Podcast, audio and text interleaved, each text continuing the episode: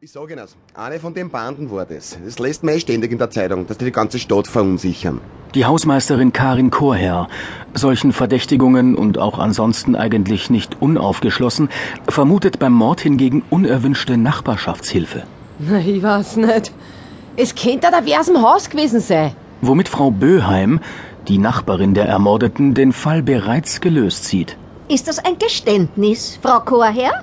Was vorläufig jedoch unbestätigt bleibt. Sonst glauben Sie wirklich, dass so viele Verbrecher aus dem Osten kommen? Hm, Das können Sie mal glauben, gnädigste.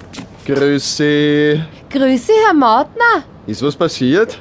Frau Trummer kaputt? Diese Darstellung der türkischen Putzfrau Ülkü Özlagün, die die Ermordete zuerst gefunden und dementsprechend geschrien hat, bedarf der Erläuterung. Die Trummer hat's erwischt. Erwischt? Der Mautner ist doch gleich einmal verdächtig erst. Ein ewiger Student ohne Geld. Die ist angeragelt worden. Das ist doch schon ein Motiv, oder? Wenn ich es Ihnen doch sag, eine Bande aus dem Osten. Wir sind dagegen auch völlig machtlos, weil die Gesetze so lasch sind und die Grenzen nur offen. Bitte, den Plätzchen muss ich mir aber nicht wirklich anhören, oder? Schönen Tag noch. Ja, schönen Tag noch. Bis er von der Kiewerei angeholt wird. Was den jungen Herrn Mautner haben Sie in Verdacht? Geh, Das ist doch ein so netter Herr. Ne? Da täte ich mich verbürgen. Na, vielleicht sind Sie ja seine Komplizin. Was erlauben Sie sich? Sie, Sie, Sie, Sie, Sie, Sie, Da Sie, Sie. schau her. Sind die Maifeierlichkeiten vom Rathausplatz auf die Dreierstiegen verlegt worden? Wegen einem großen Andrang heuer? Die Vermutung des Mieters Dr. Lechner, der auf dem Weg zu seiner Wohnung ist, dient nicht der Aufklärung und Ermittlung.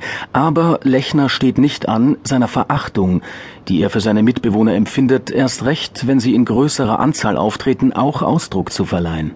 Dann, tarira, Die Frau Trummer. Was ist denn mit der Alten? Na, die ist angeragelt worden. Ganz reden Sie doch nicht so schier. Was? Ermordet? Sachen gibt's. Die Kollegen von der Kripo werden das schon aufklären. Grüße, Herr Inspektor. Inspektor gibt's keinen. Es geht gerade an Morddezernat. Wer von Ihnen ist der Postler? Das, das bin ich, Herr Kollege. Freundschaft. Kollegen gibt's keinen. An Freundschaft schon gar nicht. So, Sie kommen gleich mal mit und du Schrammel passt mir auf die Leute auf, dass man keiner wegrennt.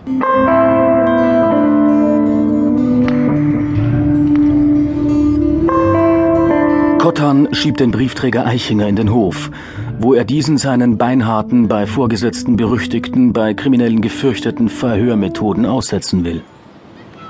Na, Herr Kollege, wie haben wir's? Kann mich nicht beklagen. Na fein, das hört man gern. Sagen Sie, wie kommen Sie eigentlich heute daher? Ja, äh, zu Fuß?